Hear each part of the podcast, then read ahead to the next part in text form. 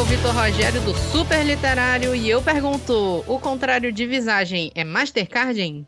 E eu também estou aqui com Andrei Simões. E aí, pessoal, sou Andrei Simões, escritor há mais tempo do que deveria, talvez, mas eu gosto muito. Camila Simões. Oi, gente, Camila aqui falando, e as visagens vêm do Jurunas. Com certeza. Olha, eu tô aqui na cremação, tem muita visagem também. E pela primeira vez, a gente tá aqui com a Yaci Gomes também. Oi, gente. As visagens, no meu caso, vêm do Marco. Sim, pessoal, vamos falar hoje de um tema que é muito legal pra gente, que é aqui do norte, que é aqui de Belém e do Pará. Vamos falar de visagens e assombrações, né? Vamos fazer uma homenagem aqui pro livro clássico para quem é de Belém, que é o Visagens e Assombrações do Valcir Monteiro. Vamos falar. Vamos falar, obviamente, de visagens e assombrações como um fenômeno cultural que atinge toda a população de Belém e histórias que a gente conhece ou não conhece. E, obviamente, em algum momento a gente deve citar o livro também. E é isso. Tudo isso e muito mais depois do nosso recado de hoje.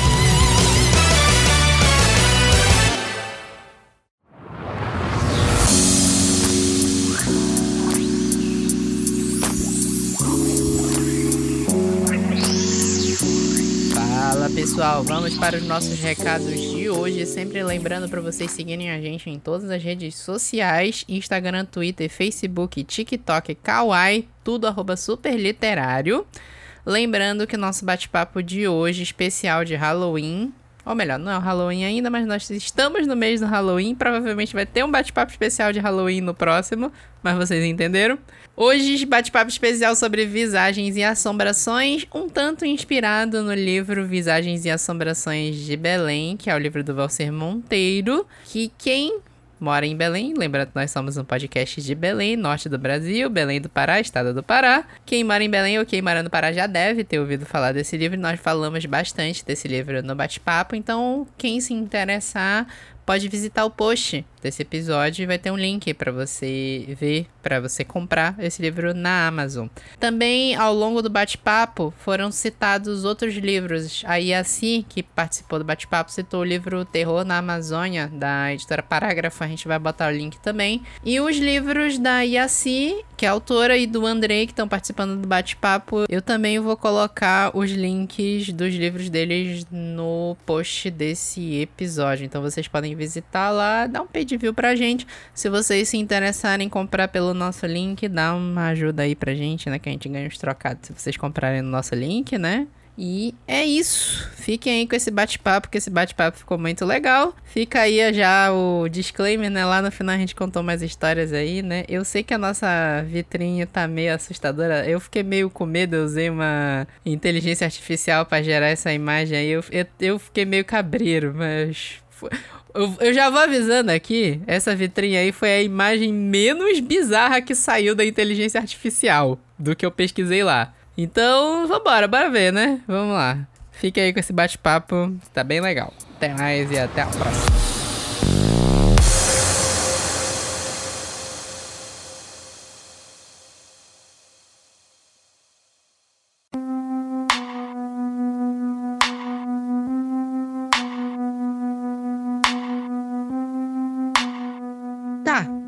Vou confessar aqui que eu roubei essa pauta totalmente da, do bate-papo que eu vi na Feira do Livro da IACI com o Tanto Tupiaçu. Eu tentei trazer o Tanto Tupiaçu, mas infelizmente o horário dele não dava para hoje. Mas eu consegui trazer a Iaci, estou muito feliz da Iaci estar aqui. Obrigado por aceitar meu convite, Iaci. Estou... Ah, inclusive, adorei ver o seu bate-papo lá na feira. Ah, obrigada. Estou feliz de ter sido convidada. Inclusive, esse é meu primeiro podcast, nunca participei. Ah, seja bem-vindo ao mundo dos podcasts. É um mundo muito legal. Tem umas tretas aí, mas é um mundo muito legal. Enfim. Mas assim, eu acho que é um tema muito legal, assim, que a gente tá em mês de outubro, né? Essa parte de Halloween, Dia das Bruxas, esse tipo de coisa. E é um negócio que a gente ainda não tinha abordado direito. A gente já abordou no mês, de, no mês das bruxas, no Halloween, sobre monstros na literatura, monstros no cinema. A gente já falou de filmes de terror. E a gente nunca puxou uma pauta mais regional, como Visagens e Assombrações de Belém. E vocês três são bem são pessoas bem interessantes para abordar esse tema, porque vocês dominam esse tema. E é legal falar de Belém e do Pará nesse sentido, porque Belém e Pará, apesar de provavelmente quem não é de Belém e do Pará e pode estar ouvindo esse podcast não saber, que Belém é uma, como o próprio André já me falou, é uma selva de pedra, né? Belém é uma, uma metrópole no meio do mato, né? A gente tá no meio da floresta amazônica, mas a gente quase não vê floresta aqui. Mas a gente tá cercado de muita visagem muita coisa mística, muita história, muita assombração. E a gente ouve essas histórias, a gente testemunha essas histórias às vezes. E não sei, eu tenho a sensação às vezes que às vezes a gente tá perdendo um pouquinho disso e às vezes parece que volta de uma vez todas essas histórias. Não sei, vocês como testemunhas e o Andreia e a Six são autores, né? Não sei, não sei como é que funciona isso para vocês, né? Porque vocês têm histórias também, né? Olha, eu acho que no, no ponto de vista de literatura, porque tem que diferenciar a literatura da, da, do sobrenatural mesmo que vem do nosso dia a dia, né? Tem, até quem não acredita tem uma história de visagem, Belém, isso é muito bonito, é, de alguma forma. Agora, do ponto de vista literário, nós somos frutos sempre das nossas experiências. Então, uma pergunta que é sempre muito difícil para mim é quando me perguntam se eu, é, se as visagens são uma influência na minha literatura. É sim e não ao mesmo tempo, porque ao mesmo tempo que a minha escrita é de um terror pautado na ficção social, então eu utilizo é, símbolos sobrenaturais para falar de questões sociais. Desse, nesse ponto de vista, eu escrevo um terror terror mais é, dito clássico nesse sentido, né? Porque se você pegar Frankenstein é uma ficção social com um elemento sobrenatural simbolizando o, o crescimento, do, o avanço da ciência sem ética. E, e aí, se você pega Drácula, o médico e o monstro tem a mesma pegada. Então, é, eu faço dentro dentro desse aspecto, eu não utilizo a visagem como uma influência direta, eu não falo sobre coisas folclóricas ou essas entidades é, que nós chamamos de visagens, mas ao mesmo tempo, como pessoa, eu tive uma vida inteira de visagem, né? Porque assim, é, tem muita visagem em Belém, mas acredite, no interior tem muita visagem. Né? Eu, sou, eu, eu, cresci em Castanhal, então é, quando você mora no interior, normalmente as cidades, pelo menos eram na década de 80, no interior mais escuras, e onde tem cidades mais escuras, menos acesso ao entretenimento noturno, você tem crianças reunidas contando histórias de visagens. Então, tanto em Castanhal como em, em Salinas, eu ouvi muitas histórias de visagens na minha infância. E a partir da, da minha adolescência, quando eu comecei a me aprofundar, a pesquisar o ocultismo também, que é uma outra faceta muito importante da minha vida, eu comecei a me aprofundar na questão das entidades. E assim, o Belém é um mausoléu que enterrou uma floresta. Nós enterramos uma floresta com concreto. E eu acho que o revés disso, o efeito disso, foi fazer com que essas entidades elas pulassem para cima desse concreto onde nós estamos de maneira nem sempre amigável, né? Porque afinal de contas nós tentamos enterrar uma floresta e não se enterra uma floresta, não adianta. Uma hora ela vai revidar. E uma forma desse revide é a, a partir dessas entidades. Isso acaba permeando a mitologia da minha literatura, minha literatura pode não girar em torno das visagens, mas gira em torno desse dessa vingança das entidades, digamos assim. Todas as minhas obras elas confluem para isso. Então, eu acho que funciona pelo fato, primeiro, de que é muito divertido ser paraense. Só, sabe, essa, essa palavra visagem, eu acho maravilhosa a etimologia dela, a sonoridade, eu acho lindo. Eu acho lindo quem trabalha com a parte folclórica das visagens diretamente, só que eu fui por um outro caminho. Ir por um outro caminho não significa que eu não goste do caminho diferente, que apenas é, é, a minha maneira de fazer a minha literatura, de colocar esse tijolinho aí na, na ciência. Então, funciona muito para mim ser paraense. Eu, é, é, muito difícil dizer como que você seria como ser humano, como artista, se tivesse nascido crescido em outro lugar, mas de muitas formas, como artista, ainda bem que eu sou um, um autor amazônica, né? E ainda mais sendo do terror, né? Ainda bem, graças a sei lá quem.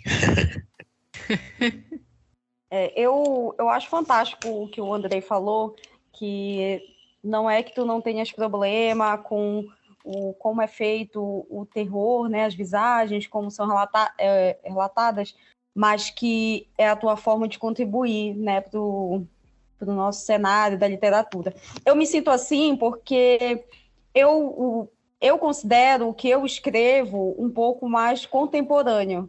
Assim, eu eu escrevi os meus contos a partir da observação do dia a dia, criando novos cenários, mas assim, sem nunca esquecer das primeiras histórias de, do, do que se passou no, naquele cemitério, do, da Matita Pereira, do que são, realmente as bases dessa cultura da visagem aqui no Pará. Gosto muito, assim como o Andrei, também cresci escutando muita história de visagem. A minha avó é do, do oeste do Pará, ela é de Oriximiná, então, ela me contou inúmeras histórias de visagem, sempre gostei muito. E, assim, desde criança eu queria ler terror, eu só lia terror. Então, quando eu fui começar a escrever, eu pensei, não tem outra, outro caminho para mim, a não ser escrever terror. Realmente é o que eu mais gosto. E o interessante é que eu não sou paraense. Eu nasci no Mato Grosso, mas eu vim do Pará, meus pais vieram para cá quando eu era bebê ainda. Então, eu me considero 100% paraense, eu fui criada aqui, eu morei em várias cidades. Morei em São Félix do Xingu, morei em Novo Repartimento, é, Paragominas, e eu moro aqui em Belém há uns 17 anos. E, nossa, é, é um lugar prolífico, assim, quando eu ando pela cidade velha, eu vejo aquelas, aqueles casarões antigos, a primeira coisa que eu penso é, isso deve ter muita visagem. Pelo amor de Deus, gente, isso aí deve ser cheio de visagem. É. E eu gosto muito disso, né? Eu, eu sempre falo que sempre tem espaço para mais, né? O Valci foi uma grande referência. Eu reli esses dias Visagens e Assombrações de Belém, reli os Visagens e Assombrações da Amazônia também dele, aqueles pequenos é, folhetos que ele publicou. E nossa, é, é impressionante. Sempre tem um espaço para mais uma história, para mais uma visagem. É um ambiente completamente criativo e incentivador. Eu gosto, o Pará é mágico. Eu considero o Pará um lugar sensacional para a gente se envolver enquanto escritor. É, eu já ia estender aqui, né? Na verdade, já estendendo essa, essa experiência de dos autores aqui, né, presentes, é, não só morando em Belém, ou enfim, né, mas assim, indo e voltando e tendo uma experiência já longe né, na, na cidade, no estado, isso é muito bacana. Já é atuante, né? A partir da, da, da visão mesmo que a gente vai crescendo e vai acompanhando essas histórias. Já o Valci eu li adulta, enfim, mas é bem aquilo que eu até falei para o Vitor numa outra oportunidade que hoje eu iria relembrar e faz parte mais da minha infância do Jurunas, infância, adolescência, enfim, início da idade adulta no Juronas, em que a minha avó, é, minha bisavó, na verdade, né, dona Mercedes, sempre contava histórias quando faltava luz. E sempre é muito comum, né? Ainda é no Juronas, mas era muito mais quando eu era menor. Então, era o momento de falar histórias, era o momento de falar daquela pessoa que morreu olhando para o quintal, aquelas, aquelas histórias, né? E, assim, só para já deixar um gostinho, tem uma delas que eu adoro, que é minha mãe era criança e tinha que acender uma vela assim, na parte de trás da casa, só que chegando lá, ela tentava acender aquela vela e sempre alguém invisível assoprava e apagava a vela, e ela tentava algumas vezes e enfim, ficava bastante assustada e desistia. E, e aí eu lembro de ouvir essas histórias e realmente ficar muito assustada. E aí pronto, né, desencadeava naquela coisa de, ó, oh, era alguém que morava aqui ou que trabalhava aqui nesse quintal, e aí desenrolava. Então é bem interessante ouvir isso. Eu estou falando da minha bisavó no passado, gente, mas ela está vivinha, obrigada, 94 anos e contando histórias. Eu só ia falar que ela começou a contar a história, eu já tô muito preocupada, porque eu tô sozinha em casa, gente. E eu sou muito medrosa. ah, mas a, gente, a gente é bom, pega hein? leve. a gente pega leve nas histórias hoje. Não, dá, dá, dá, dá pra gente se perder nas histórias aqui. O que eu ia falar é porque aquilo que eu falei lá no início de que eu tenho a sensação de que às vezes a gente vai e volta com essas histórias, né? É isso que o Andrei fala, né? É o Belém enterrou a floresta, né? E a gente tá muito nesse, nesse cotidiano de cidade grande. É... Assim, pelos e-mails que eu recebo de quem ouve o podcast e é de fora de Belém, eu tenho a sensação que as, que as pessoas não imaginam como é Belém do Pará, quem nunca viu foto, né? Imagina que a gente é tipo, sei lá, Capitão Poço, alguma cidade bem pequena de interior. As pessoas não imaginam que a gente é uma metrópole gigantesca. E o nosso cotidiano a gente esquece da mística que a gente tem no dia a dia, que é uma coisa que, principalmente pela pandemia, esses dois anos que a gente teve de pandemia, era uma coisa que eu tinha esquecido como era conviver, sabe? E aí, por exemplo, agora que voltou o Sírio, que até, voltou, até falei, né, que voltou o Ita, eu tô morando aqui pertinho eu saí aqui para andar por Nazaré e voltou isso. Até isso que a Camila tava falando. O pessoal à noite botando cadeira na rua aqui na, na Avenida Nazaré para conversar à noite e contar essas histórias, botar papo em dia, contar fofoca, esse tipo de coisa, né? Que é uma coisa muito cultural do paraense que se perdeu ao longo desses anos até por causa da violência urbana, né? Até, até tá voltando agora. Mas essas histórias vão passando ao longo dos anos. A gente, principalmente isso aí que a. Desculpa, não lembro se foi a Camila, se foi a assim que falou de casarões, né? É, a gente tem muito casarão em Belém. Muito casarão antigo, muito casarão que tá abandonado. Eu acho que isso alimenta muita coisa principalmente, principalmente as abandonadas, né? É, tem, eu, acho que é, eu acho que é o Visagens, o livro do Valsi, que tem uma história que é no Palacete Bolonha, que o Palacete Bolonha é um lugar clássico de Belém, a escadaria do Bolonha. Eu acho que, é, eu acho que é o livro, eu não lembro se foi lá que eu li. Não lembro se, se vocês conseguem lembrar. É. Sim, sim. Aí, já puxando o gancho do Visagens, é muito importante é, falar uma coisa aqui sobre o livro, tá? Visagens das Assombrações de Belém não é um livro de terror. E eu digo isso com o maior respeito possível, porque a gente tem que começar a tentar entender terror como um gênero.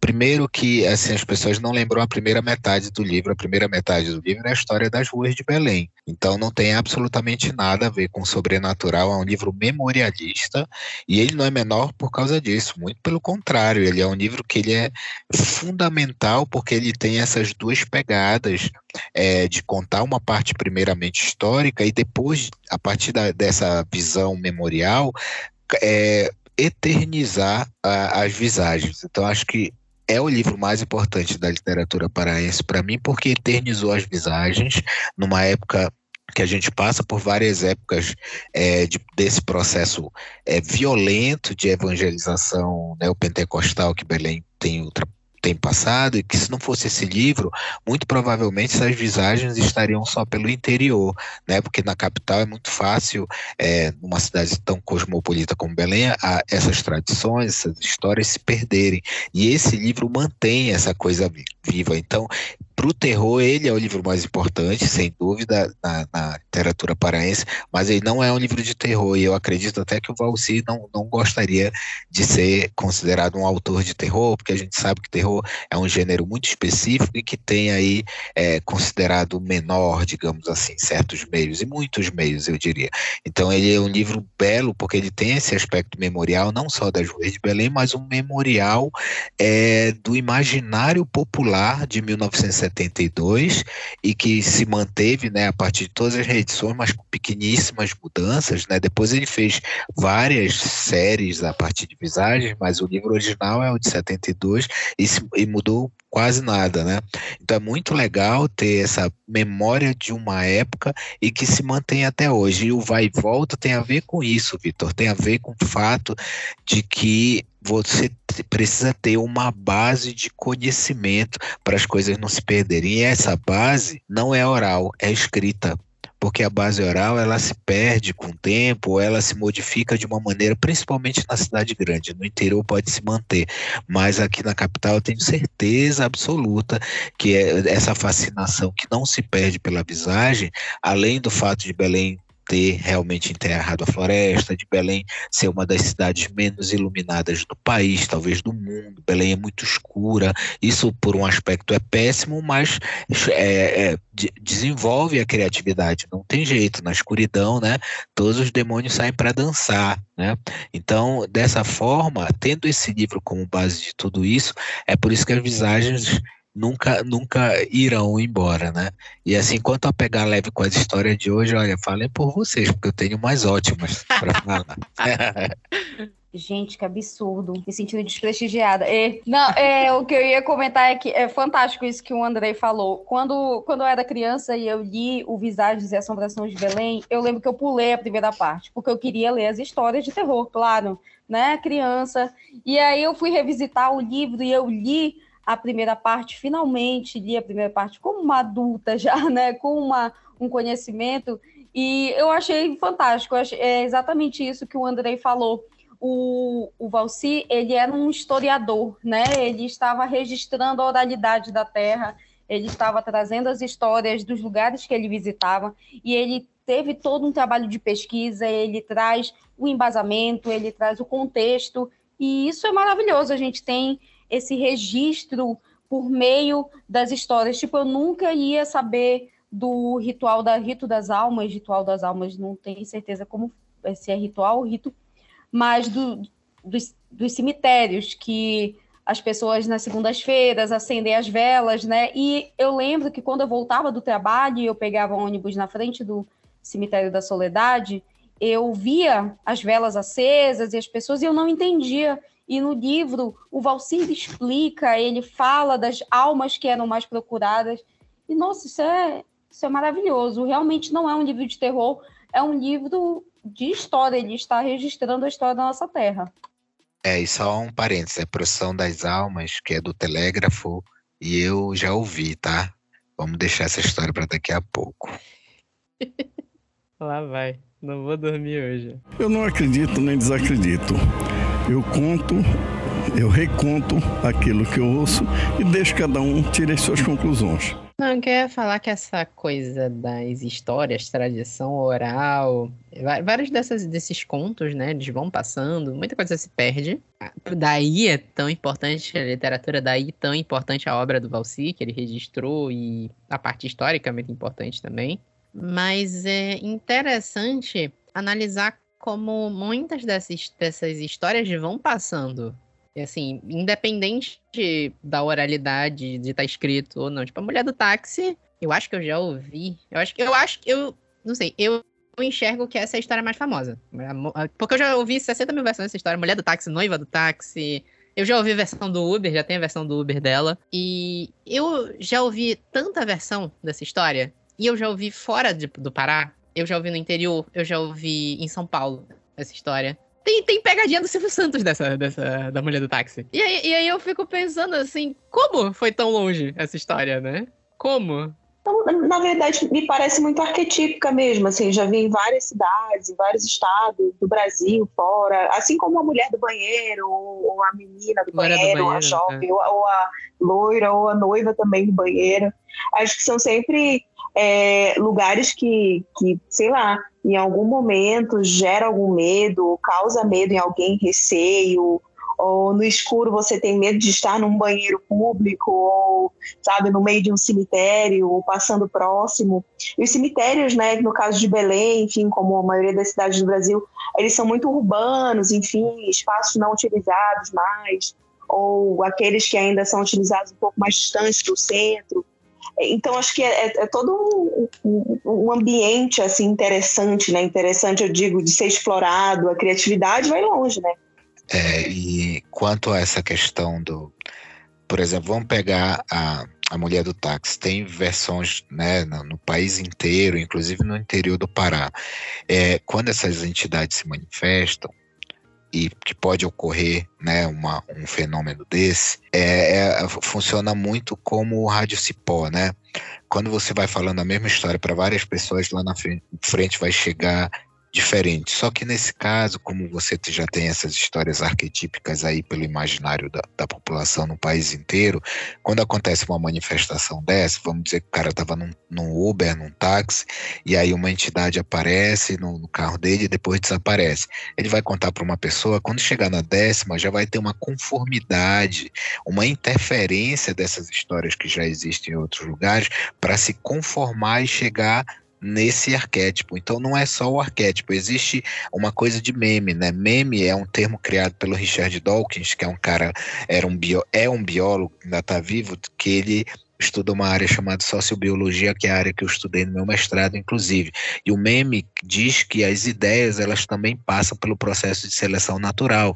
Então, existem memes que sobrevivem e outros que são extintos. Por exemplo, o meme da religião é um meme que sobrevive muito bem, porque as pessoas têm muito medo de morrer e virar, virar pó, então elas querem acreditar na eternidade. Então, é um meme que sempre vai estar tá aí, porque é um meme muito sedutor. Né? Uma ideia muito sedutora é um meme. Então, quando uma história é muito bem elaborada em termos de estrutura, assim como as piadas, né? Tem piadas que se repetem no mundo inteiro. É, essas histórias de fantasma de, e que viram aqui visagem, elas também vão se conformando até ficarem muito parecidas, mas isso não exime o fato de que o motor de táxi pode ter tido realmente uma experiência sobrenatural, não exime mesmo. Só existe uma é conformação da história lá na frente que faz as histórias ficarem parecidas, mas daí a dizer que não ocorreram, meu irmão, vai por conta da tua própria conta e risco dizer que não ocorreu. É aquele papo, não acredito em bruxos, mas que elas existem, elas existem, né? E no meu caso, eu acredito em tudo isso. É, eu e eu percebo essa repetição, não é uma repetição, mas essa, esse mesmo sentido na história, né, o mesmo caminho, mesmo na, na obra do Valci, assim, ele nesses no Visagens e Assombrações da Amazônia, né, que ele captou histórias de cidades do interior do Pará, a gente percebe também histórias que têm esse mesmo roteiro, né? A pessoa foi, levou alguém, encontrou com alguém numa. Tem uma que é de uma festa, que um homem vai para uma festa, ele dança com uma mulher e depois ele descobre no dia seguinte, ele vai na casa procurá-la, descobre que ela estava morta, na verdade. Então é um é um roteiro comum, né? É, tem uma versão que, é, que tem a ver com o cemitério de Santa Isabel. Isso que a gente tava falando, eu não sei como é que funciona entre as cidades, né? Porque assim, eu só morei em, em outra cidade até hoje, que era lá no sul do Brasil, chama Maringá, no Paraná. Uma cidade muito legal, da onde saiu umas figuras muito complicadas, mas ok, esqueçamos. E não tinha cemitério na cidade, não é uma cidade como Belém, que o, o cemitério é urbano, mas a gente tem dois cemitérios. Tem o da Soledad, tem o cemitério lá do Guamá, que eu esqueci o nome. Santa Isabel, né? Santa Isabel. Tem o de Sacramento também, da Sacramento, que é enorme. É, tem o, o da Sacramento. São Jorge, lá da Marambaia. É, o da Marambaia. Da Marambaia eu nunca passei, eu nunca andei muito a Marambaia, então não conheço direito. Opa, não é Sacramento, é Marambaia mesmo. Marambaia é o maior da Marambaia. Marambaia, né? Assim, se a gente voltar muito no tempo, a Praça da República foi um cemitério muito tempo atrás. Assim, bastante tempo atrás. Então, a gente tem um histórico de ter cemitérios urbanos em Belém, né? Então, eu não sei o quanto isso pode influir culturalmente numa cidade, né? Eu acho que influi, né? Não tinha essas histórias na cidade que não tinha cemitério urbano, né? Então tem uma história, eu não lembro se tá no livro do Valser também, mas tem uma história que é essa, que o cara ele a, a, noiva dele termina com ele devolve o anel a, a, a aliança ele encontra uma mulher, se, apa se apaixona por ela, eles têm uma noite de amor, ele pede ela em casamento, e aí na manhã seguinte ela desaparece. Não, eu não lembro se ela desaparece. Eu sei que ele, de alguma forma, ele termina indo no, no cemitério de Santa Isabel e encontra o túmulo dela e tá a aliança que ele tinha dado para ela em cima do, do túmulo. Tem várias versões dessa história também que Sim. acabam linkando com o cemitério também. E eu imagino que a gente vai acabar tendo novas versões dessa história, porque o cemitério da Soledad agora está sendo reformado e vai virar uma praça futuramente, né? Gente, mal posso é. esperar. É. vai ser eu lindo! eu fui em Buenos Aires e eu fui no cemitério da Recoleta e eu fiquei encantada. Gente, é um cemitério para as pessoas visitarem. Que maravilhoso. Eu fico é. pensando o quão belo e assustador era o porque o Soledade é só um pedacinho. Na verdade, é, não é na Praça da República. Se você pegar do Soledade até a curva do, do Manuel Pinto, tudo era cemitério. Era tudo, Tudo né? aqui. Você imagina, nossa, não, não digo que dá vontade de voltar no tempo para ver essas coisas, senão vão dizer que eu sou mórbido. Mas tu, tu me falou que tu visitava o cemitério antigamente, né? Eu escrevi dois livros no cemitério, tá? No cemitério, ou, pois é. Na minha época, ou você era gótico, ou você ouvia o Poperon. Eu decidi ser gótico, desculpa. Poperon, Não julgo. Poperon é foda. É, esse é um espaço seguro, né? Não, ninguém tá aqui pra julgar. É, era muito interessante justamente por causa disso, porque eu conseguia ficar, era no Santa Isabel, ia toda sexta-feira depois da aula, a aula terminava uma hora, uma e quinze, eu ia para lá com aquele, um, algum vinho vagabundo na mochila e escrever coisa mais gótica possível, beber vinho barato a 40 graus do sol de Belém, mas o cemitério Santa Isabel tem umas árvores ótimas, e eu ficava num mausoléu lá que tinha um banquinho certinho embaixo de uma árvore que ainda era uma mangueira, de vez em quando pegava manga de lá, e eu escrevi dois livros lá durante um período de um ano e meio, mais ou menos. Foi bem interessante. Eu tenho, inclusive, no meu quinto livro, que é um quinto, é, meus cinco primeiros livros são de poema, não publiquei, não penso em publicar, mas é, tenho um, um, justamente um, um ensaio fotográfico que eu fiz lá, né? Não eu posando, mas assim, dos, dos mausoléus e dos, das estátuas que eu tenho até hoje, esse, esse, essas fotos, muito interessantes. O cemitério Santa Isabel tem coisas sensacionais. É, mas se tu pensar, mesmo os cemitérios mais novos não tem esse. Deixa eu procurar uma palavra. Eu acho que é um encantamento que não tem. Encantamento, eu ia falar charme, mas acho que charme vai ficar meio estranho, né? Mas acho não, que encantamento. Gente, é, é, definitivamente não tem. Eu, o, meu pai faleceu em 2011 e ele está em um cemitério da BR, né? E assim, é bem, bem simples, tem uma pequena lápide, né? Mas antigamente isso era um grande, um grande mercado, né? Tinha aquelas esculturas bem trabalhadas, o próprio cemitério de São Jorge, que eu também já pude entrar, já andei, tem aqueles mausoléus super bem trabalhados de família, tem alguns que tem paninho, que as, as senhorinhas elas voltam para limpar, para renovar os paninhos onde ficam as velas, sabe? É uma Sim. cultura muito interessante. É porque os cemitérios da BR, eles não têm essa, sei lá, os mausoléus, essas essas capelas. Eles têm lá as lapidezinhas, uma capelona lá no centro e um monte de corredor. Gente, é, vocês falando assim, é, é, bem interessante lembrar de algumas questões, o quanto é naturalizado, né? É, a morte em si, eu acho que nos últimos dois anos a gente não é que aprendemos a lidar, né? O luto sofreu assim uma nossa diversos desafios, né? Mas de modo geral, lembrando assim da, né, da, minha personalidade, da minha experiência, como essas coisas estão no nosso dia a dia. Por exemplo, eu, eu tive uma irmã que se chamava Laís, ela viveu por dois dias só e desde então tem uma senhora que a minha mãe contratou e nossa, eu tinha seis anos, eu acho, que isso aconteceu e ela contratou para limpar o túmulo, para deixar tudo certinho. Não, não nem lembro onde é que é a localização desse cemitério, mas é uma pessoa que faz isso de, como rotina, né? Rotineiramente, como trabalho. Ela vai e, limpa, né? É, túmulos, enfim, essa pessoa recebe como se fosse um salário, uma taxa, e ali ela vai tendo uma renda, inclusive, nesse sentido.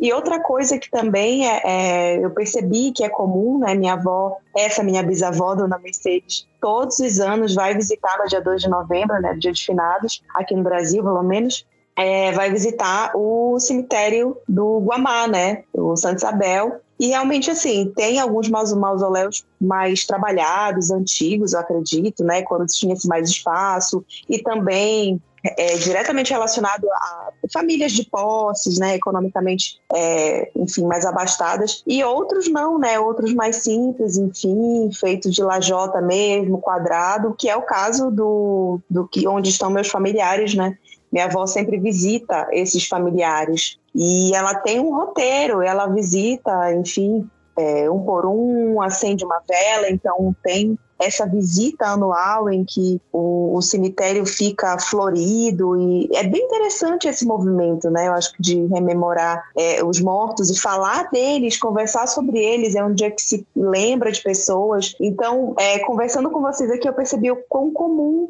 é, pelo menos para mim, né? Eu tenho essas experiências assim, o quão comum é, apesar de que eu vou confessar, né? Eu não vou em enterros, é, já não ia mesmo antes da pandemia, não vou mesmo, assim. Acho que teve um que eu fui e foi de uma tia, enfim, é, foi algo realmente inusitado, mas eu não vou, eu acho que é uma é uma naturalização meio que distante, é a coisa de, de acompanhar essas histórias de forma mais distante possível, algo como talvez uma proteção assim que eu tenho nessa direção. É, eu sou desse time aí, eu não, não curto. É, eu tenho uma visão muito específica da morte. Para mim, é tipo assim, a pessoa não tá mais ali. Eu não enxergo assim a homenagem ao corpo da pessoa, o enterro, esse tipo de coisa não, não, não funciona na minha cabeça. Mas é, é, é, interessante isso que tu falou de essa coisa do cemitério tá no nosso dia a dia, essa coisa, né? E tem uma história que é. Eu, eu ia falar que é uma história que é engraçada. Engraçada, é mórbida, mas é engraçada. Que tem na minha família. Que é, tem uma briga na minha família por causa de cemitério. Que o meu avô, pai do meu pai, morreu tem alguns anos já. Foi até bem antes da pandemia. E o, meu, e o meu pai, ele é brigado com toda a família dele. E quando meu avô morreu, ele descobriu que o meu ele, é, quando meu avô morreu, o meu pai descobriu que o meu avô, pai dele, tinha tirado o nome dele da de poder ele ser enterrado futuramente no jazinho da família. Que eu não sei agora se é no cemitério Santa Isabel ou se é no do Marambai, mas é um dos cemitérios de Belém. E ele resolveu brigar por isso. Ele resolveu brigar pela possibilidade dele ser enterrado no futuro no cemitério no jazigo da família. Do lado do cara que não queria ele do lado, para sempre. Só de enjoado, que é teu pai, então. É. É.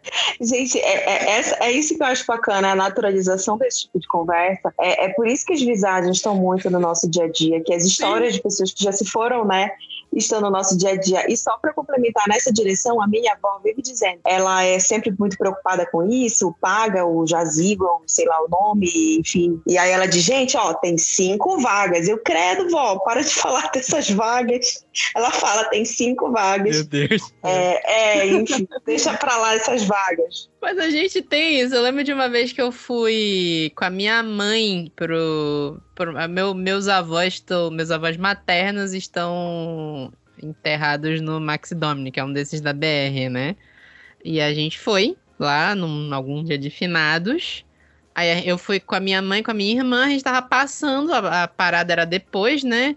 Aí a minha mãe apontou e falou: Ah, esse é o nosso. Aí a minha, mãe, a minha irmã falou assim: Ó, só se for o seu. O meu vai demorar muito pra eu decidir qual é. Ai, gente, é isso mesmo. É, a, gente, assim. É aquela coisa, né? Todo mundo quer ir pro céu, mas ninguém quer morrer, né? A, a gente tem uma aversão à morte, mas não existe nada mais natural que a morte.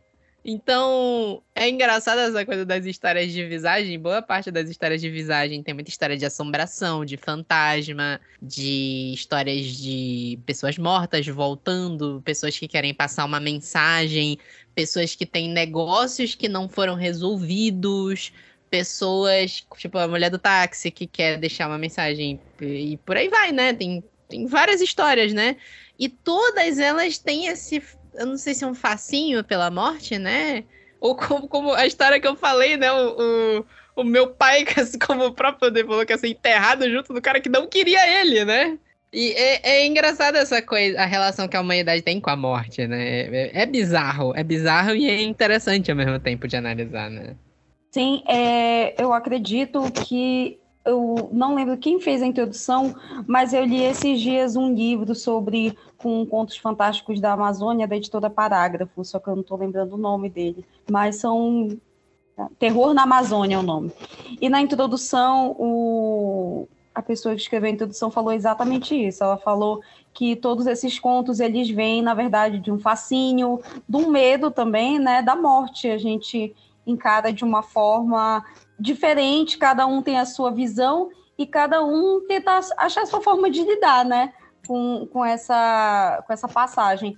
Eu, assim, eu fui criada numa família muito que, assim, a minha mãe é espírita, então a gente lidar com a morte sempre foi um negócio muito é, vamos ter o nosso momento de luto, mas depois a gente tem que deixar a pessoa ir, né? A gente não pode ficar sofrendo, tipo, chamando ela de volta. É, então, eu acho que eu lido com a morte de uma forma um pouco mais tranquila, entre aspas, o máximo que a gente consegue, mas claro que é uma, um, um tema que sempre vai ser fascinante e que vai trazer muito medo aí para muitas pessoas, né? É, exatamente. Eu acho que o livro Terror na Amazônia, ele é organizado pelo Giroto Brito, eu acho que a introdução é dele. Pois é, é esse mesmo, só que eu não tenho certeza se a introdução foi dele, mas ele fala exatamente sobre isso na introdução, inclusive livro muito bom. Exatamente. Eu, posso, eu vou botar o link do livro na postagem desse episódio, quando sair. Já fica avisado quem estiver escutando pode dar uma olhada lá no site.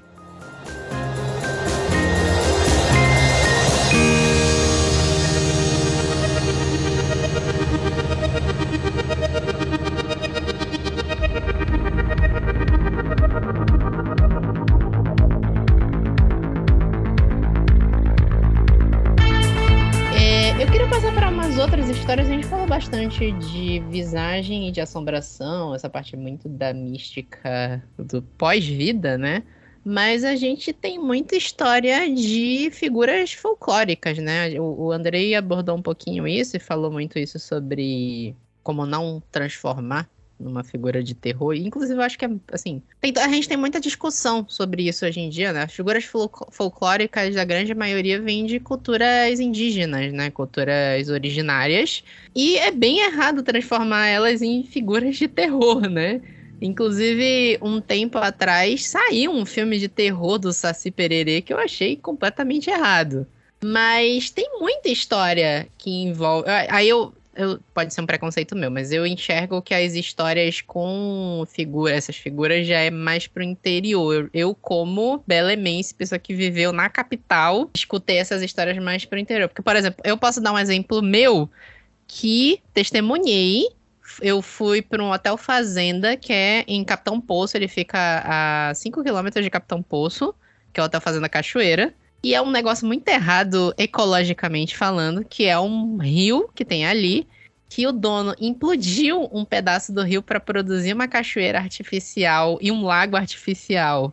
E é um lago que é bem errado, porque ele não foi planejado direito, então ele acumula lodo no. Eu não sei como é que o cara fez aquela maluquice ali, mas é uma cachoeira que ele implodiu para poder desviar e fazer o lago artificial. E ele fez um monte de. fez um hotel ali. E o dono, eu sei por fontes, morre de medo do Curupira porque ele explodiu o pedaço da cachoeira. Então, assim, ele tem um limite de horário que ele sai do Hotel Fazenda. Ele não sai depois de um horário porque ele sabe que o Curupira vai pegar ele. É bom ele ter medo mesmo. É. É assim, cara, a gente tem que ter muito cuidado com a palavra folclore, tá? É, é uma palavra muito interessante, mas ela, vem, ela já tem uma perspectiva mais antropológica do que artística e literária. É, ao mesmo tempo, a gente tem que ter certos cuidados com apropriações. Eu não sou da pessoa que eu digo não faça, eu acho que você pode fazer o que quiser na arte, mas lide com as consequências disso, tá? Eu acho que ser artista também é ser responsável. É, não é o meu caminho, eu realmente não trabalho nem com visagem, nem com folclore, porque como eu falei, eu trabalho com terror social, contemporâneo, mas utilizando sempre esses arquétipos, essas entidades, essa simbologia para falar é, da, das questões sociais e o que eu utilizo do que eu considero real, do que realmente existe, é uma camada que está um pouquinho acima ou dependendo de, da crença um pouquinho abaixo da, das questões das visagens, que são as entidades. Aí sim, são as entidades da natureza, eu sei porque eu já lidei com elas como biólogo, como ocultista, conheço é, dentro da minha linha de estudos e de prática do ocultismo, então já eu sei, é meu lugar de fala porque eu interajo com essas entidades. Então, aí a gente tem que ter cuidado do que é vivo, e do que é folclórico, naquele sentido do que já está morto, do que foi usado, sei lá, pelo Monteiro Lobato, e eu posso usar ou não, sabe? É, tudo isso é, é um terreno muito complicado que, se você quiser entrar, a única coisa que eu aconselho é estude bastante para saber do que você está falando, de quem você está falando, de que cultura você está falando, para não sair aí falando merda, como muita gente faz, né? E é, essas O próprio apropria... Monteiro Lobato falou muita é, merda. Né? Exatamente, né? sabe? E assim, fez bem o dever de casa no contexto mitológico e folclórico, mas aí assim é uma outra época também, então existe, será que ele deveria ter feito ou não? Aí né, é um outro questionamento. Ele, como pessoa, é, é, outra coisa realmente é execrável, né? Como pessoa. Mas, assim, é, ou você, como um paraense, como um amazônida, tem sim mais lugar de fala, mais propriedade para utilizar certas questões da nossa região que tem a ver com a tua ancestralidade. Mas se você está aqui de passagem, não tem a ver com a tua ancestralidade, tem que tomar certos cuidados. Eu, é, é muito perigoso, como tem surgido há alguns anos, essa deturpação da ideia de lugar de fala, que parece que lugar de fala é você só pode falar de si mesmo, e nós, como artistas, nós não podemos contar histórias, é o que nós somos, nós somos contadores de histórias, a partir só de nós mesmos. Então eu não posso é, escrever uma história onde todos os personagens são caras. É, pardos de 45 anos, que é o que eu sou, entendeu? A gente tem que escrever é, com outras etnias, com outros grupos, mas sempre tendo o, o, respeito e a responsabilidade, que o grande limite disso é a responsabilidade que você tem social como ser humano, principalmente quando você vai trabalhar com o que é dito folclórico, mas que às vezes não é folclórico naquele sentido de um estudo do passado, mas uma coisa viva. E eu te garanto que Curu Curupira e tem com todos os nomes que ele tem e todas essas entidades ainda estão por aí, a maioria tá puta da vida, viu? É, é, é legal o Andrei falar isso, assim, o Andrei já lançou vários livros aí, pessoa estudada, né? Eu lancei o meu primeiro livro em 2021 e estou nesse processo mesmo, assim, de aprendizado sempre, né? A gente está e eu, foi, foi muito interessante porque no dia do folclore, né, que se comemora o dia do folclore, 22 de agosto, é, eu vi uma postagem falando exatamente isso, que encantados não são folclore, né? É, Saci, Curupira, Iara, que eles não são folclore, são encantados, espíritos, guardiões da natureza, que devem ser respeitados. Então, realmente, eu, eu sempre tive a visão do folclore da escola, do Monteiro Lobato também, que eu li muito quando eu era criança. Então, é realmente estar sempre em contato com pessoas que vão te trazer essa nova visão e vão te instigar a procurar novas formas de escrever, novos olhares, novas representações que você pode usar de forma respeitosa, sem sair deste. sem ir para locais que não, não vão acrescentar e, além disso, ainda vão desrespeitar as pessoas. É, eu acho que, assim, não só para coisas culturais, como eu tava falando, eu vou falar folclore aqui, porque se eu evocar a palavra folclore, todo mundo vai entender do que eu tô falando. Mas não só folclore, mas se eu quiser falar aqui, como o Andrei falou, eu vou falar local de fala também porque vai ajudar, mas local de fala, falar de pessoas LGBTQIA+, falar de causa racial, tudo vai ajudar se você parar para fazer uma pesquisa. Você sentar e fazer uma pesquisa antes vai ajudar muito você. Não adianta você querer é, falar sobre isso sem saber do que você está falando. Fazer na doida. É importante que a gente aborde assuntos que não sejam ligados só à nossa etnia, né? Eu sou branco, eu sou, eu sou branco homem preso a vários privilégios ligados a mim dentro da sociedade. Se eu fosse abordar só o que eu entendo por sociedade, só o que eu vivi, eu não ia abordar quase nada. Então, a pesquisa sempre vai dar um caminho. Então, quer abordar folclore? E aí, eu, de novo, é uma palavra guarda-chuva aqui. E a gente entende que isso é só para incluir várias coisas aqui seja respeitoso. A gente está falando de uma cultura que envolve outra coisa. E como o Andrei falou também, e aí assim, é, a gente talvez aqui no norte tenha um pouquinho mais de lugar de fala. Eu não sei nem tanto se tem mesmo, porque, por exemplo, eu sou aqui de Belém, cresci aqui em Belém, morei um tempo no sul, mas cresci aqui em Belém. E eu não consigo dizer que eu domino sobre a maioria dessas entidades, não. Sei dizer totalmente como é a história delas. Não consigo dizer não. Mas mesmo assim, eu acho que eu consigo falar melhor que uma pessoa do sul, por exemplo. Porque a gente também tem esse fenômeno agora da pessoa que vem lá na casa do cacete, passa seis meses aqui e fala: Ah, agora eu sou paraense, tem local de fala para falar aqui, posso falar o que eu quiser. É complicado, é muito complicado isso.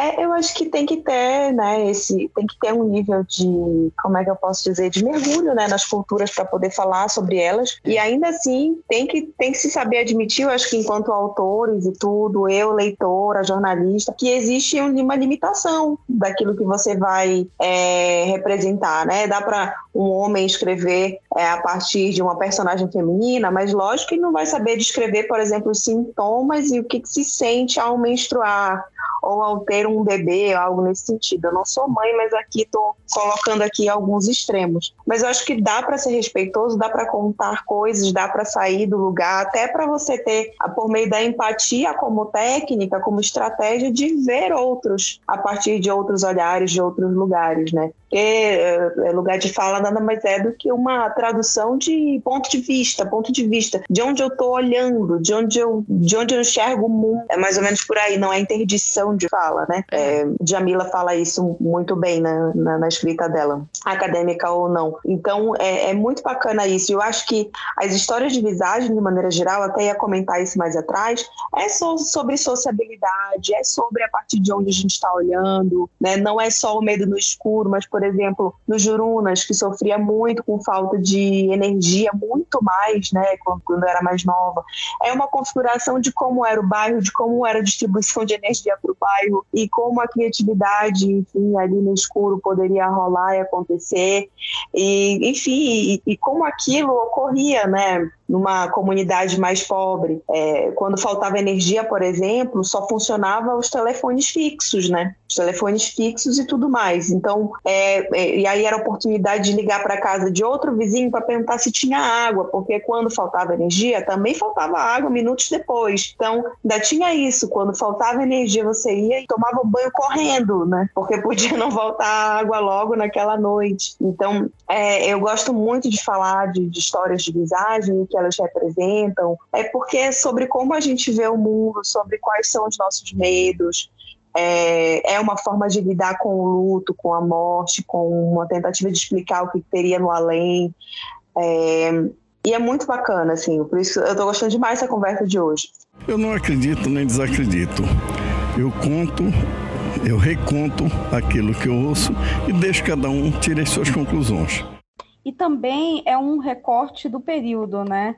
A gente, a gente lê o, o Valci, a gente está vendo um recorte ali daquele período que ele escreveu. O Tanto falou isso no nosso bate-papo lá na Feira do Livro. Ele disse: é, a ESI escreveu um recorte da Belém desse período. Então, daqui a alguns anos, alguém vai pegar meu livro e vai. Ah, naquela época eles faziam isso, entendeu? Eu andava de ônibus, tinha uma parada no cemitério tal, que a gente não sabe como vai estar, tá, mas a gente está ali, é, de certa forma, a gente está gravando, a gente está escrevendo como a gente está vivendo agora. Isso que é engraçado de falar de período histórico, né? Porque, por exemplo, se eu escrever um livro agora e falar de uma linha de ônibus, capaz dessa linha de ônibus não existir daqui a um tempo, né? Como várias linhas de ônibus já deixaram de existir. real. História da minha vida. Totalmente, né? Isso aqui é interessante, porque, por exemplo, eu cresci na Pedreira. Eu já morei Belém inteira na Nideu e adjacência. Já, já tive 15 endereços diferentes. E contando, né? Mas eu cresci a maior parte da minha infância, de um ano a nove anos, foi na Pedreira. E naquela época, na Pedreira, a Matinta Pereira era uma realidade. O grito da Matinta Pereira tinha um horário que dava um barulho. Eu, acho, eu imagino hoje que era algum bicho, não sei exatamente o que era. Tinha um horário que dava um bicho, um barulho, um grito, alguma coisa. Olha que era, era a Matinta Pereira. Olha era, que era Matinta. Como eu nunca vi a Matinta, eu acredito que não era ela. Ela nunca, e ela nunca levou ninguém, também imagino que não era. Mas naquela época, a galera que morava lá era a Matinta Pereira. Hoje em dia, a galera que mora lá, ainda tem uma família que mora pra lá, meus primos moram pra lá, nem se fala mais na história. Ninguém. Na verdade, sim, ainda nem ninguém acredita. A história não se não passa mais. Isso tem o quê? 20 anos. 30. Meu Deus, tô velho. 25 anos, né? Não se fala mais a história. É, tem, tem essa temporalidade e tem essa geografia da história aí mudando de lugar com o tempo também, né? É, existe uma tendência das cidades grandes ficarem homogêneas, ficarem cada vez mais parecidas. Shoppings são todos iguais no Brasil inteiro, com pouquíssimas diferenças. E uma cultura de massa que vem de fora que acaba homogeneizando a forma de pensar, de trabalhar, de agir, de viver o dia a dia, né? E fora que a questão da violência urbana, também tirando as pessoas da rua e tirando dos aspectos de socialização, não só a violência urbana, mas também esse uso excessivo de internet que vem nos últimos 20 anos, né? Explodiu realmente, porque, sei lá, 97, 97 quando chegou a internet é, em Belém, assim, era de uso muito restrito, e hoje o uso é bem abrangente, então tudo isso vai tirando dos aspectos de socialização, porque passar o dia inteiro curtindo foto não é socializar, a gente está falando de socialização real, da troca de experiências, de vivências, né?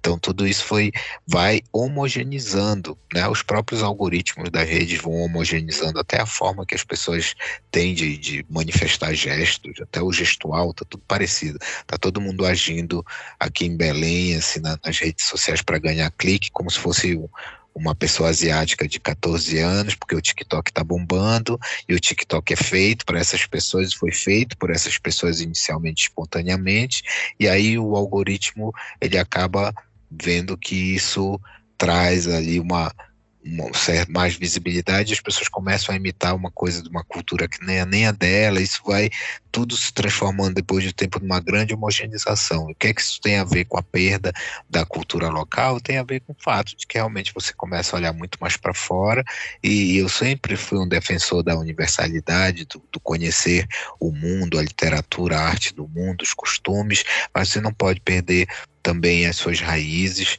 Eu acho negativo o sentido da palavra raiz da, dentro desse aspecto de você ficar preso num lugar, mas também você não pode simplesmente ignorar a cultura de onde você vive, porque essa é a grande riqueza da nossa Amazônia além dos aspectos naturais, é o nosso aspecto da, da, nossa natureza cultural, né?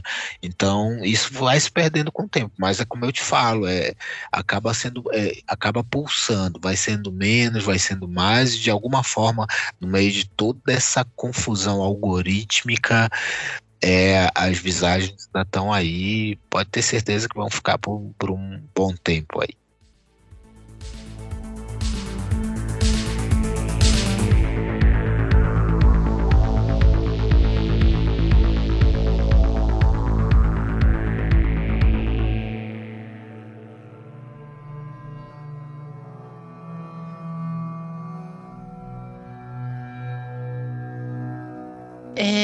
Eu acho que a gente podia contar umas histórias aqui também, né? Na verdade, eu queria acrescentar uma coisa ao que a gente discutiu sobre isso que o André falou, sobre temporalidade, esse tipo de coisa, porque apesar de dessa coisa da, da raiz das coisas, da homogeneização e de muita coisa se perder, tem algumas coisas que são eternas. Por exemplo, como a gente falou, né? Histórias ligadas a lugares geográficos da cidade, a cemitérios, as histórias ligadas a prédios históricos, por exemplo, como a gente falou, né? A gente tem muita história ligada aos cemitérios, a gente tem muita história ligada ao palácio, como eu falei, do Palácio de Bolonha lá no início. A gente tem um prédio aqui, que é uma. Eu acho que é o prédio mais antigo, que é o Manuel Pinto da Silva. Tem muita história dele. Eu acho que é o prédio que eu mais ouvi história, Manuel Pinto da Silva. Gente, eu coloquei o lançamento do meu livro para o Manuel Pinto, porque realmente, assim, eu gosto de um lugar histórico. Claro que ele também não tem uma fama muito boa, né, devido à alta quantidade de suicídio relacionada a ele, mas, sem dúvida, é um prédio com uma história muito antiga e com muita visagem relacionada. E eu acho muito bacana a gente ainda ter esses locais que que ainda despertam isso, né? Assim como tu falaste, é, o pessoal da pedreira que não conta mais essas histórias, mas aqui em Belém a gente ainda tem esses lugares, né? A gente tem lá o túmulo da Josefina no cemitério de Santa Isabel, da moça do táxi, a gente tem o Manuel Pinto que tem essas histórias. Eu, eu, eu gosto disso aqui em Belém. É, eu posso. Tem uma outra coisa que eu posso testemunhar, por exemplo, porque, por, é, por exemplo, A minha mãe teve por 10 anos um salão de beleza na esquina da Piedade com a Tiradentes, que é uma esquina atrás da Praça da República. Para quem não mora em Belém, a Praça da República acho que é a maior praça que tem em Belém, é uma praça estilo as grandes praças do Rio de Janeiro, aquela coisa bem Belle Époque, assim, sabe? E é uma área bem central de Belém, uma área bem turística. E a gente recebia ali muito cliente que morava perto do Palacete Bolonha. E eu achava interessante que a gente tinha muita cliente idosa e as clientes idosas contavam histórias de assombrações do Palacete Bolonha. Histórias que, assim, histórias que tinham no livro do, do Valci, parecidas, né? Aquela coisa que a gente discutia, né? De ter o framework, de ter um padrão da história. E histórias novas também, histórias que eu nunca tinha ouvido histórias que elas conheciam de pessoas que viveram ali, de pessoas que passaram por ali. E, assim, aquela coisa que o, que, ele, que o Andrei falou, né? Eu não acredito em bruxa, mas que elas existem, existem. Né? A gente nunca sabe, né? É aquela coisa, né? É melhor não mexer com isso e respeitar, né? É. Mas olha, é, é interessante tu estás falando e a mesma coisa eu percebi né, na, na minha fala é, quando a gente lembra dessas histórias, a gente lembra dos nossos de, de avós, de, de, pessoas mais velhas realmente contando essas mesmas histórias e pode ter uma relação com as gerações realmente com a relação com a cidade. É difícil falar isso, eu não gosto de falar é, só os aspectos negativos das novas tecnologias e novas plataformas, é, como jornalista, comunicóloga, pesquisadora nessa direção. Mas é isso, né? A gente tem aí plataformas que são estrategicamente criadas é, como é que eu posso dizer com.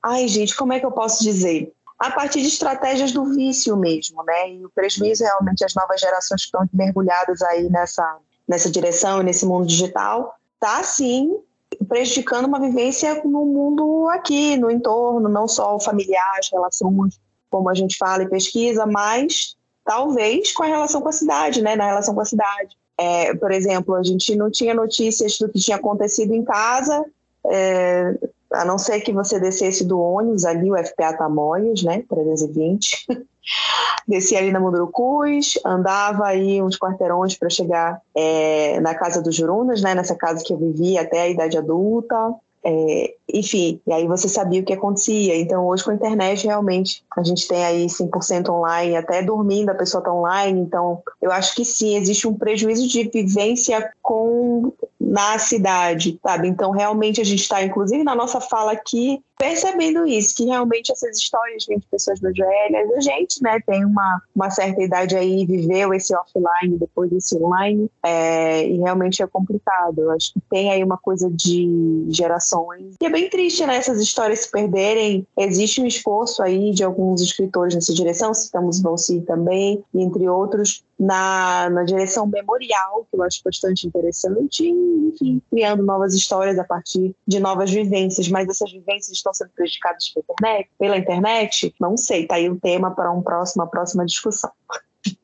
Estamos aqui no podcast para isso, para não, para que não seja esquecido. Estamos em tradição oral, né? O ideal é a gente escrever isso, né? Mas pro futuro, pro futuro. Vai acontecer. Futuro, futuro. Futuro, futuro. Tu ia falar, André? Não, estou esperando a hora de contar historinhas divertidas.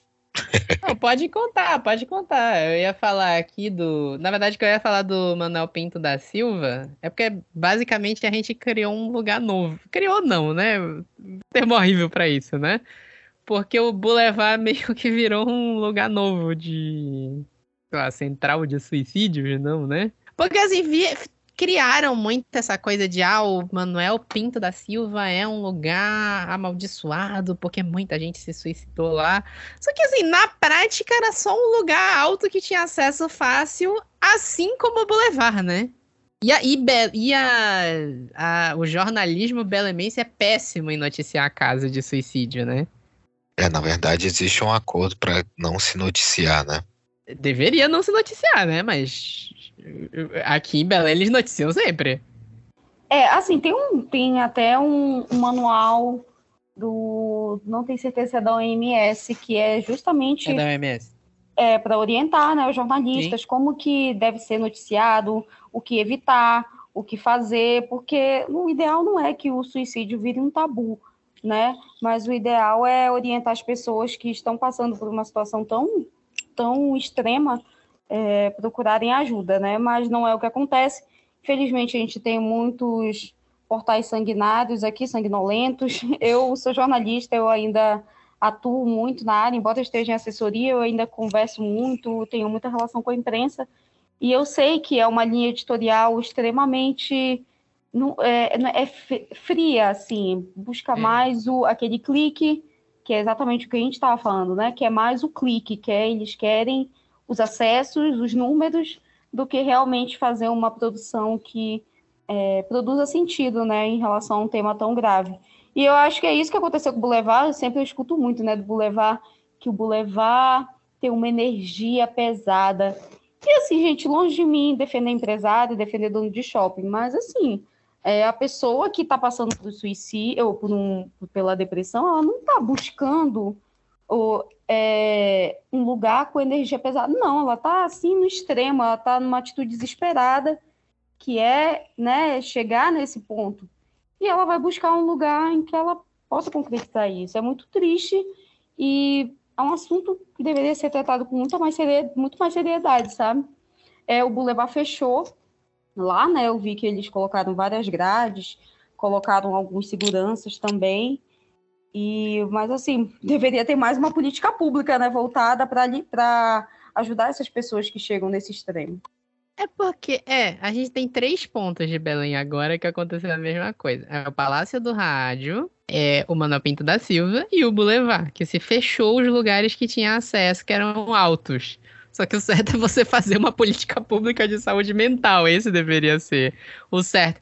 E todos eles agora, porque foram lugares que tiveram casos de suicídio, são casos em que. São casos de lugares em que pessoas. em que ocorreram avistamentos, né? Pessoas têm visões de vultos, de não sei se são fantasmas, né? Não sei. Eu, eu já ouvi, assim, pessoas testemunharam nos três lugares, né? No Boulevard eu já vi gente falando muito da escada, do... principalmente a escada da parte de trás da entrada, né? Mas, que é a mais distante, é a que passa menos gente, né? Principalmente depois do, dos casos de suicídio. Do Palácio do Rádio, eu não sei, você já entraram no Palácio do Rádio, que é aquele prédio lá da. bem antigo da Presidente Vargas também que é da. Eu, assim, eu, eu sou funcionário do Bampará, que é ali do lado, né? Que é, é o, o, o prédio bem central ali da Presidente Vargas de passando o grande hotel, é, é hotel central, né? Passando a CIA, que é onde é a CIA hoje. Sim. Pois é, o Palácio do Rádio também. É porque assim, o Palácio do Rádio, ele, ele é um ótimo lugar para contar história de terror. Porque ele é um local soturno lá por dentro. Agora que reformaram, ele tá mais iluminado. Mas ele é Saturno lá dentro, totalmente. Pois é, e essa parte mais antiga da cidade, né? Central Hotel também, muitas histórias ali. É, aí tem muito mais história para contar. E em lugares onde acontecem coisas ruins, independente do aspecto místico, de se tornar um, um ambiente propício para que essas rachaduras entre as realidades possam ocorrer, tem muito também de um inconsciente coletivo e de um consciente coletivo que, que muda a frequência em certos lugares e faz com que as pessoas ficam, fiquem mais propícias a ver ou achar que viram coisas, né? É, fica sempre aquela dúvida se, se as pessoas viram. Assim, eu nunca vi, né? Só que é sempre aquela coisa, né? A pessoa que te testemunha, tem sempre aquelas pessoas que inventam, né? Mas sempre tem aquela pessoa que te faz aquele testemunho que parece muito real. A pessoa que me contou que viu um fantasma no Boulevard, a pessoa tava branca de medo me contando. Eu, eu não, assim, eu não consigo imaginar ela mentindo, sabe? É, mas do ponto de vista científico, acreditar no que está dizendo não significa que o que está dizendo ocorreu. Ah, sim, fato. Né? São, é, eu gosto sempre de deixar um equilíbrio das coisas, porque é. ao mesmo tempo que eu sei que existem muitos relatos que têm uma intenção verdadeira, é de coisas que não ocorreram. E para mim existem alguns relatos de coisas verdadeiras que realmente ocorreram. Existem os dois. Eu não acredito nem desacredito. Eu conto, eu reconto aquilo que eu ouço e deixo cada um tirar suas conclusões. Olha, agora eu vou contar uma coisa que de fato aconteceu, tá? É, como eu falei para vocês, essa casa dos Jurunas ainda existe, ela é em parte de madeira, né? E tinha um puxadinho assim que é, meu pai fez quando a gente era mais criança, minha irmã, eu e minha mãe. Então, é de madeira, era de madeira também, meio um puxadinho assim, como um segundo andar em cima do quintal, sabe? Então tinha uma escada e também essa escada era de madeira. É, e eu dormindo num dos quartos na parte de cima, é, qualquer pessoa que subia essas escadas então fazia um bom barulho, né? Tac, tac, tac, tac, tac, sabe essa coisa assim? Ainda mais quando era um salto, um saltinho de um sapato, alguma coisa assim. E eu ouvia esse barulho de noite enquanto todo mundo estava dormindo no meio da madrugada, né? Tac, tac, tac, tac, como se estivesse subindo as escadas. E sabe aquela sensação de como se eu estivesse meio acordada, meio dormindo, de olho fechado, escutando, me esforçando para abrir os olhos. E aí, quando eu abri, que eu consegui, assim, sabe? Daquela coisa de respirando forte, tentou, tentando abrir os olhos. Quando eu abri, parou o barulho. Na mesma hora. Então, assim, eu, eu tenho muitas histórias nessa, nessa casa. A gente não sabe, lógico, né? É, se é um efeito de ser uma casa toda de madeira, a parte desse puxadinho lá de trás nem existe mais, mas esses barulhos já continuavam. Barulho de madrugada sempre é complicado. Ó, já, já soltei mais uma aqui, foi ótimo, hein? Mas é verdade, gente, de verdade, assim, isso tudo tá na minha infância, tá na minha idade adulta, assim, e são as minhas experiências nessa direção aí. É, cara, essas histórias são muito loucas. Assim, eu morei por 18 anos ali no Residencial Olympus e hoje o Residencial Olympus é bem iluminado e tem muita coisa ao redor, né? Mas no começo da década de 90 não, ainda era uma área assim bem escura, com pouca coisa ao redor e muitas coisas acontecendo assim. E a procissão das almas, ela sai da, da do reduto de uma área ali onde é a Famase, Unifamase e Examais, né? E desce pela municipalidade toda, né? E uma vez eu estava em casa e eu comecei a ouvir uma, uma reza alta, e num período que não era um período de sírio, mas era muito, é muito comum ter certas procissões ali naquela região, porque perto do residencial Olímpus tem uma igreja bem antiga também, bem bonita até. E assim, só que o detalhe é que era três e meia da manhã. Então, eu eu estava no meu quarto, no 13 terceiro andar, né, do, do, prédio que eu morava, e aí eu comecei a ouvir essa, essa, essa, essa cantoria, era uma ladainha, na verdade, e cada vez mais alto, cada vez mais alto, parecia muita gente, e aí eu me aproximei da, da janela para olhar e eu não consegui olhar, porque eu me toquei que era três e meia da manhã, e eu preferi não saber. E foi a pior coisa que eu fiz na minha vida, porque era para eu ter olhado. Né? Até hoje, essa história está em mim.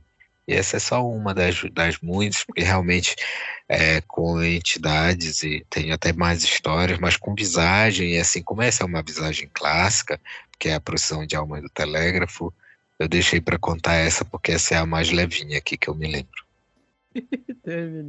Poxa, eu estou, eu estou muito agradecida, gente.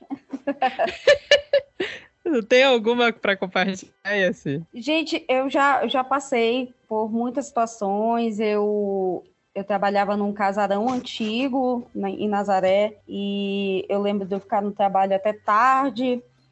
Esse casarão pertencia a um médico. Enfim, ele já foi tombado como patrimônio. Hoje em dia funciona a agência que eu trabalhava. E eu lembro que um dia eu fiquei trabalhando até 8 horas da noite.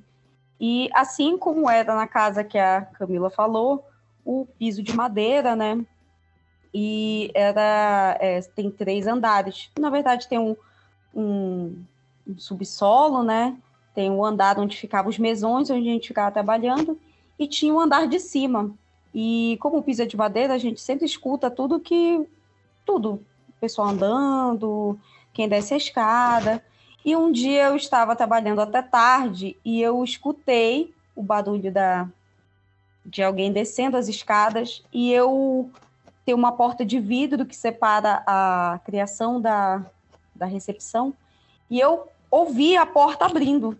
E eu, né, assim, tinha passado do horário, não tinha me tocado, porque eu já estava fora do meu horário, olhei para trás e não vi ninguém.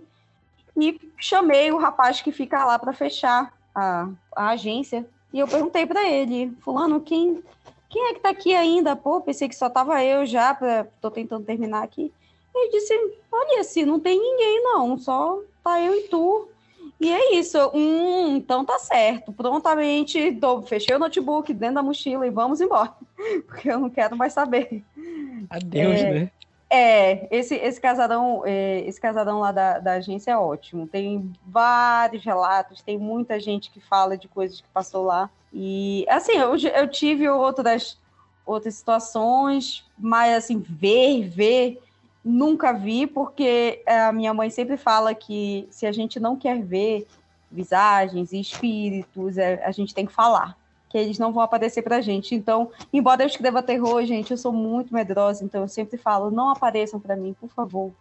Ah, eu, eu sou muito cético, né? Mas eu sou medroso pra caramba. Quem ouve o podcast, eu já contei 60 mil medos que eu tenho. Eu tenho motifobia, que é fobia de borboleta. Já falei no episódio passado que a gente falou de não, não olha, tem medo de alienígena, por aí vai, né?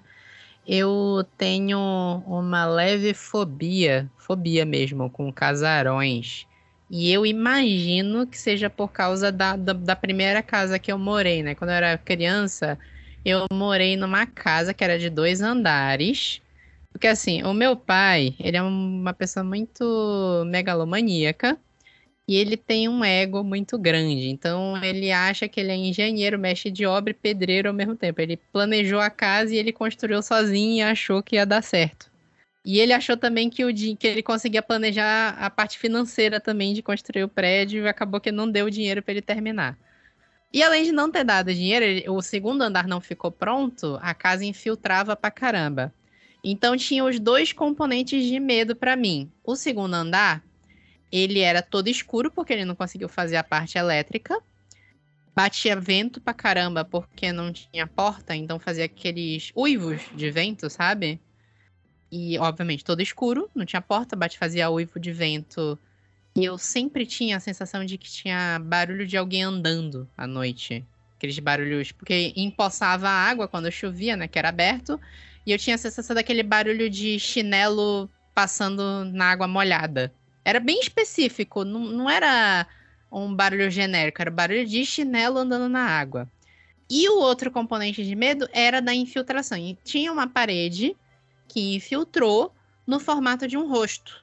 E ela não infiltrou só no formato de um rosto. Por quê? Ela infiltrou no formato de um rosto muito tempo, tipo, três anos. Aí meu pai começou a se incomodar com esse rosto. Ele pintou. Aí continuou infiltrando, o, a, a, o formato do rosto passou por cima da pintura. Ele raspou a, a parede e fez um reboco novo e pintou de novo. E depois de umas três chuvas, voltou o formato do rosto de novo. Ele quebrou o tijolo e fez outro reboco e voltou de novo o formato do rosto. Foi tipo assim, até a gente sair de lá, umas cinco obras diferentes ele fez naquela parede, o rosto voltou para sempre. Eu morria de medo daquele rosto. Então, tipo assim, é, até hoje eu tenho medo de casarão. Eu lembro que, assim, até o, o 2019, quando eu ainda morava com meus pais, meus pais moram num casarão ainda. Eu lembro que uma vez, assim, é muito raro eles viajarem, eles viajaram e eu fiquei dormindo sozinho na casa que eles moram hoje, que é um casarão também. Eu não consegui dormir. Deu, tipo, uma hora da manhã, eu tava morrendo de medo que tava tudo silêncio, eu fui me embora pra um hotel. Foi isso que eu fiz. É isso. Eu sou medroso pra cacete, não consegui. Não consegui mesmo. Sério. Tamo junto e ainda compartilho o medo de ET, que eu tenho pavor de ET também. Nossa, Nossa eu também. Eu tenho um pavor de ET. Olha aí, chegamos no denominador comum, gente, porque eu tenho. Nossa, eu tenho muito, muito medo de terror, de, de de alienígena. Eu sempre falo para minha irmã que foi ela que me causou esse trauma, porque quando a gente estava assistindo aqueles sinais com o Mel Gibson, ela Nossa. me deu um susto bem na cena em que aparece a perna do ET no milharal. E ela me deu um susto, eu acho que eu associei para sempre. É, o, o, medo, o medo que eu tenho de ET é relacionado com essa casa também, porque eu vi um disco voador quando eu tava nessa casa. Eu não sei explicar até hoje, porque eu, eu, é uma memória de quando eu tinha quatro anos. E eu tenho essa memória super vívida desse disco voador. Eu não sei explicar. É, é muito vívida essa memória desse disco voador. E nessa mesma casa eu também vi É, eu não sei se era um, tipo um fantasma, foi uma, só a mão, tipo uma mão, fazendo tipo uma mímica, saindo do. Foi, porque foi tipo uma porta. Eu tava passando por um corredor e vi uma mão fazendo uma mímica pra mim. Eu, eu, e eu tenho essa memória muito vívida também. Eu não sei, essa, essa casa, assim, hoje em dia essa, essa casa ainda existe. Meu pai vendeu essa casa e a pessoa que comprou terminou a casa. Essa casa existe, é lá na pedreira. E, e mora a gente lá, não sei mais, porque o dono não tem contato com o dono, mas mora a gente lá. Não sei se ainda existe essa visagem, essa assombração de lá, mas tá lá. Não sei. Pergunto se o rosto ainda tá lá. o rosto. É, eu realmente gostaria de saber se esse rosto ainda tá lá. Se o cara conseguiu resolver. Então, assim, talvez um engenheiro que entenda de infiltração, né? Talvez tenha conseguido resolver. Talvez a, vi a visagem fosse só uma infiltração mesmo, né? Não sei, não sei. Eu realmente não sei. Melhor nem saber, não. Eu acho que eu não quero saber. É, eu ia comentar justamente da fascinação que essas histórias nos trazem, né? Porque, por exemplo, é, a gente tem essa. Eu tenho, na verdade, um tipo de fascinação por extraterrestres, mas é uma fascinação, não é uma admiração, é uma coisa de, da curiosidade, né? E, mas eu tenho certeza que se eles chegassem no nosso quintal, eu ia sair correndo absolutamente porque eu sou, é, como é que eu posso dizer, a covarde, né? Nem tem a personagem no filme de terror, né? Que é aquela que não quer ir, não, não vai abrir a porta, tem um barulho lá fora, ah, colega, é você que vai, é outro colega que vai, que não, não vai ser eu. Então, eu sou a que sobrevive, eu tenho absoluta, absolutamente certeza. Eu acho que a minha questão com alienígena é tu. É, sabe aquele pássaro, o bico de sapato? Sabe qual é esse pássaro? Depois, depois eu acho que o Andrei sabe. Sabe qual é esse pássaro, Andrei?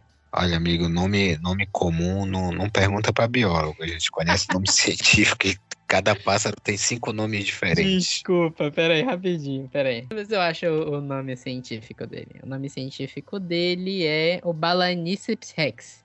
Sabe não qual é? conheço. Não, não conhece? Tá, a questão dele é que ele é um pássaro, ele é bem grande, mas quando tu vê vídeo dele, ele mexendo o rosto, tem uma coisa muito humana no rosto dele. Que puxa aquela coisa do Uncanny Valley, sabe? Quando a gente estranha uma coisa de, de CGI que, é, que tenta sim, sim. ser humana, mas não consegue ser. Sim, o Vale Eu da acho, Estranheza, né? O Vale da Estranheza. Eu acho que é isso que me dá muito medo em alienígena, principalmente em filme, que é enxergar que tem algo humano naquele negócio, mas que não é bem humano.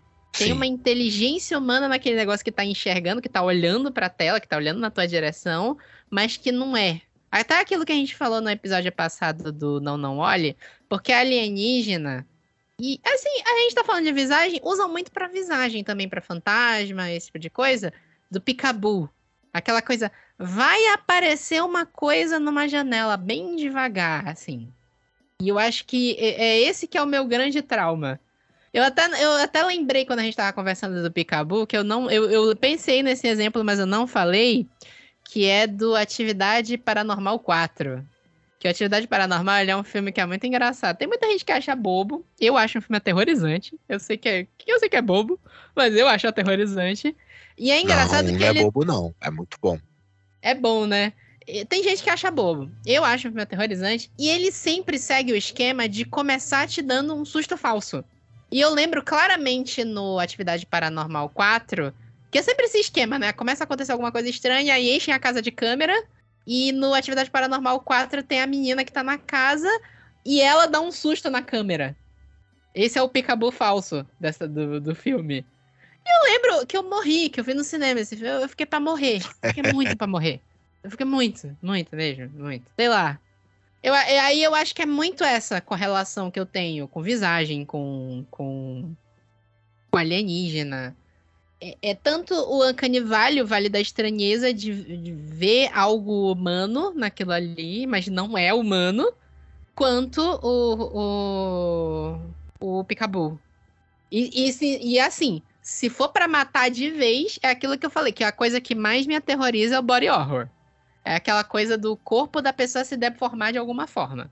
Body horror é fascinante. Eu tô, acho que há uns 10 anos nesse subgênero, não consigo sair. Nossa, body horror me, me leva muito pro inferno. Muito, muito. Mesmo, muito. No nível, assim, a coisa mais idiota de body horror me faz ficar mal. Assim, sério. Filme, filme Tá. besta de body horror do, do- Sei lá, filme de criança que eu já vi de, do, da pessoa ser transformada num, num João bobo, eu, eu, eu vou pro inferno.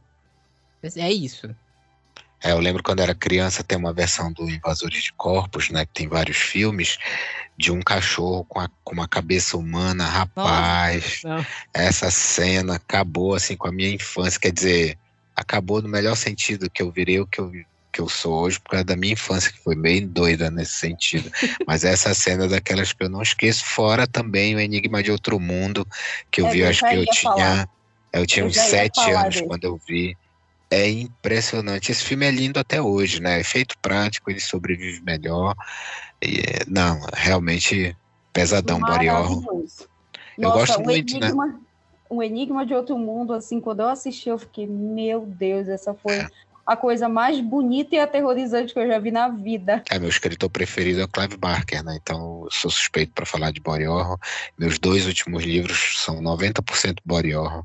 Pacto de Família tem uma cena de um- pessoa virando um cacto, que é uma coisa Nossa, Que eu- não, não. achei muito Hum. interessante. Tem que ler, Vitor.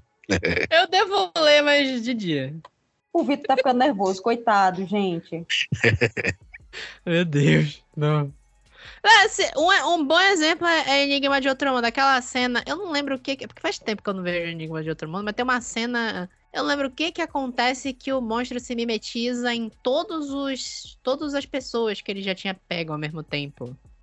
Ele vira um bichão gigante. Eu não lembro o que que acontece, mas Sim, aquilo ali. quando ele é exposto ao nossa, fogo. Quando ele é exposto ao fogo. Ah, nossa, aquela cena eu vou pro inferno. É, aquilo ali eu vou pro inferno. Tem que rever esse filme, cara, porque ele continua lindo até hoje. É impressionante. Pra mim é top 5, assim, de filme de terror. Não, é bonzão. Esse filme é bonzão. Bonzão mesmo.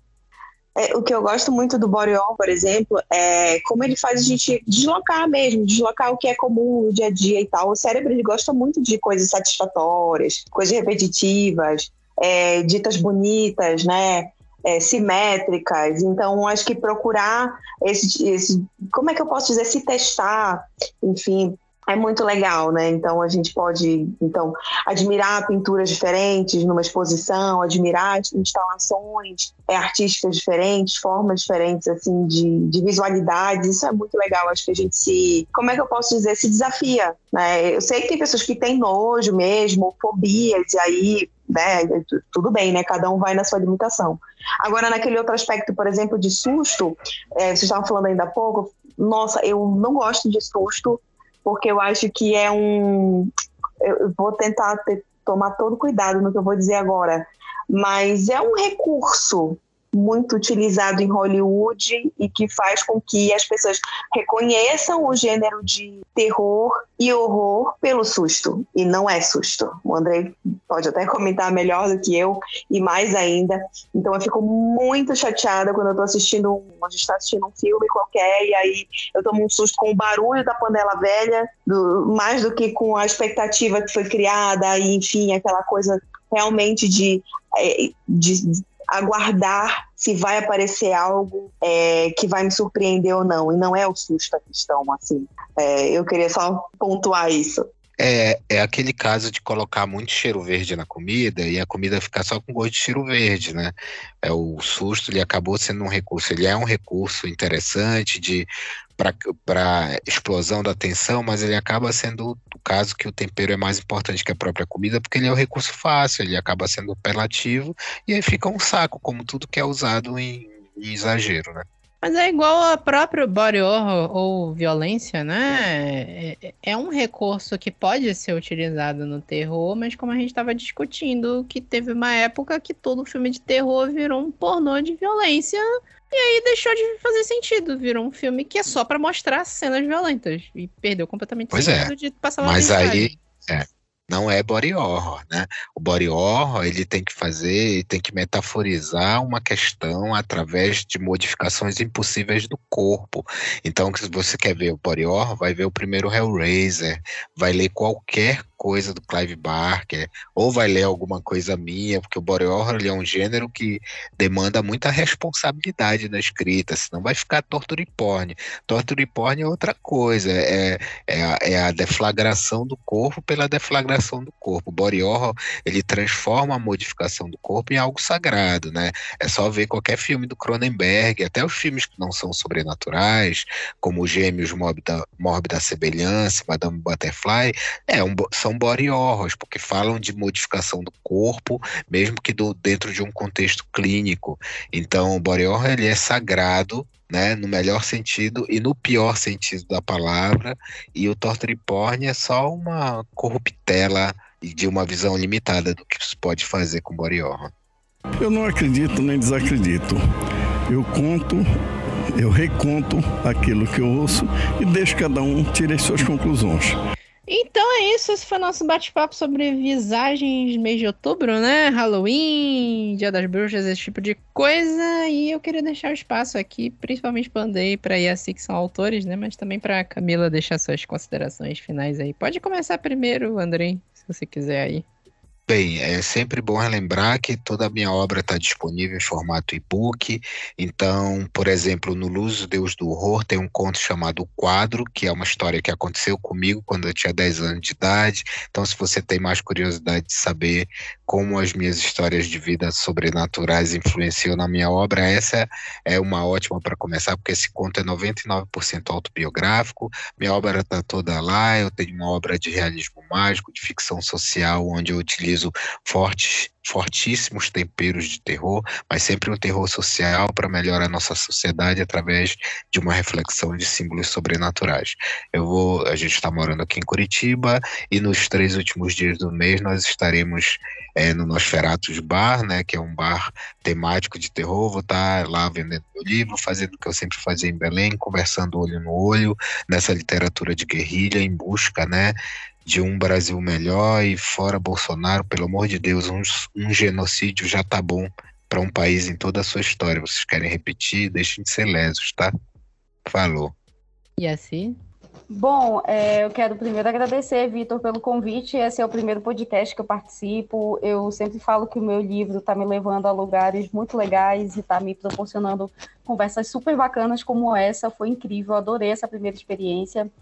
É, quero reforçar que o meu livro está à venda, o Nem Te Conto, ele está disponível em formato e-book na Amazon, ou você pode comprar ele o, na, no formato físico, diretamente comigo. Você pode me procurar nas redes sociais, é arroba Gomes, no Twitter e no Instagram.